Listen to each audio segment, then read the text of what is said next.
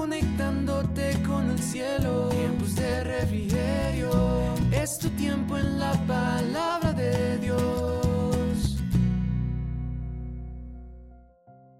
Familia, amigos y hermanos en Cristo Jesús, Dios les bendiga. Sean bienvenidos a una nueva semana a este su devocional de tiempos de refrigerio Filadelfia. Soy la pastora Nidia Aponte y me complace nuevamente saludarte. Durante el transcurso de esta semana estaremos aprendiendo aún muchas cosas más. Damos gracias a Dios por la vida del pastor Nelson, quien nos enseñó y cerró con broche de oro también este tema tan lindo y tan importante como lo es el amor de Dios. Esta semana ya iniciando un nuevo mes, el mes de junio, donde estaremos hablando acerca de la unidad. Así que le pido a Dios que cada vez más que tú escuches estos devocionales puedas aprender con nosotros juntamente y así poder mantener también la unidad como hermanos y como iglesia. Quisiera que por un momento inclinaras tu rostro y juntos oremos y pongamos este tiempo en manos de nuestro Dios. Padre maravilloso y bueno, damos gracias Señor por tu presencia, gracias por la vida que tú nos das, gracias por cada día permitirnos Señor abrir nuestros ojos y poder contemplar la hermosura de la creación Señor. Gracias por lo que tú has hecho en cada una de nuestras vidas, por ayudarnos, por levantarnos, por sostenernos en aquellos momentos difíciles Señor de nuestras vidas. Queremos pedirte Señor que durante todo este mes seas tú hablando a nuestra vida, seas edificando y seas haciéndonos crecer cada día más en ese conocimiento de tu palabra. Oramos en este tiempo y poniendo este momento en tus manos, Señor, en el nombre de Jesús. Amén y amén.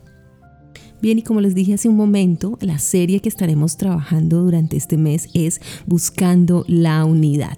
Para esta semana, el tema es ¿Qué hacer para guardar la unidad?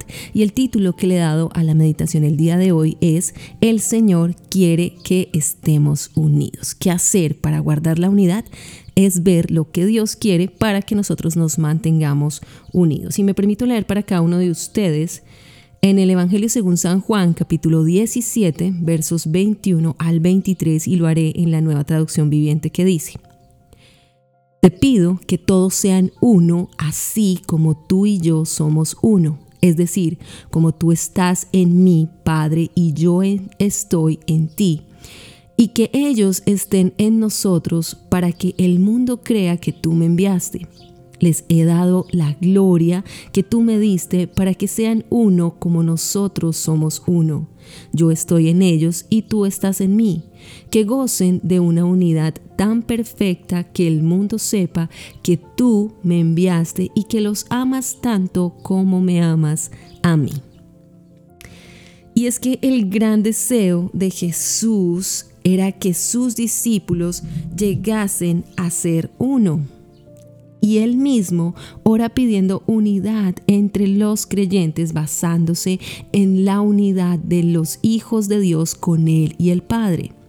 La mejor manera de que nosotros como hijos de Dios podamos conocer esa unidad entre ellos es si vivimos unidos a Dios. Así como cada pámpano que vive unido a la vid lo está también con todos los otros pámpanos que hacen lo mismo. El mismo Señor Jesucristo quería que nos uniésemos para hacer un poderoso testimonio de la realidad del amor de Dios. Y cómo no hablar de la unidad sin saber realmente qué, qué es la unidad. Y quiero decirles que la unidad, la palabra unidad proviene del término latín unitas y designa la calidad de lo que es único e indivisible es lo que se considera de forma individual y no en plural. Unidad puede significar el valor humano de mantenerse unido y solidario con otros grupos de personas. Si leemos en la primera carta del apóstol Pablo a los Corintios capítulo 1 versículo 10, dice el apóstol, amados hermanos, les ruego por la autoridad de nuestro Señor Jesucristo que vivan en armonía los unos con los otros, que no haya divisiones en la iglesia, por el contrario, sean todos de un mismo parecer, unidos en pensamiento y en propósito. Cuando el apóstol Pablo está diciendo hermanos, está enfatizando que todos nosotros como hijos de Dios formamos parte de su familia y debemos experimentar una unidad que es mucho más profunda que un vínculo sanguíneo. No requiere que todos pensemos de la misma forma, pero sí que mantengamos la armonía y el acuerdo tal como lo dice también el Salmo capítulo 133, verso 1. David escribió y dijo, mirad cuán bueno y cuán delicioso es habitar los hermanos juntos en armonía. Y es que estaba declarando precisamente que la armonía es deliciosa y buena.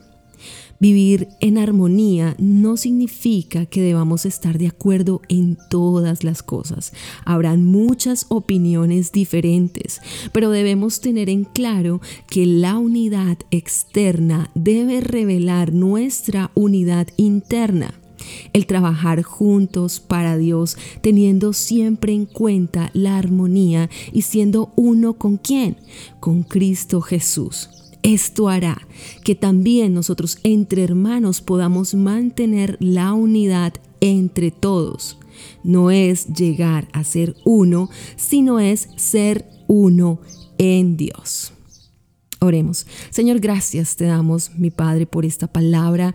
Gracias, Señor, por ayudarnos a entender el valor de la unidad. Lo que tú quieres y anhelas es que nos mantengamos unidos a ti, Señor, pues tú eres la vid, Señor, verdadera, y queremos como pámpanos mantenernos aferrados a ti, Señor. Ayúdanos cada día, Señor, a ser uno contigo. En el nombre de Jesús. Amén y amén. Bien, y a todos nuestros oyentes queremos agradecerles por compartir este devocional con cada uno de sus contactos. Recordarles también que pueden seguirnos en nuestras redes sociales. Estamos en Facebook, Instagram y YouTube como arroba tiempos de refrigerio Filadelfia y en TikTok y Twitter como arroba TDR Filadelfia. No olviden también que si oran y adoran de la presencia de Dios vendrán tiempos de refrigerio. Quien les habló en este día, la pastora Nidia Aponte. Bendiciones para todos. Conectándote con el cielo, tiempos de refrigerio, es tu tiempo en la paz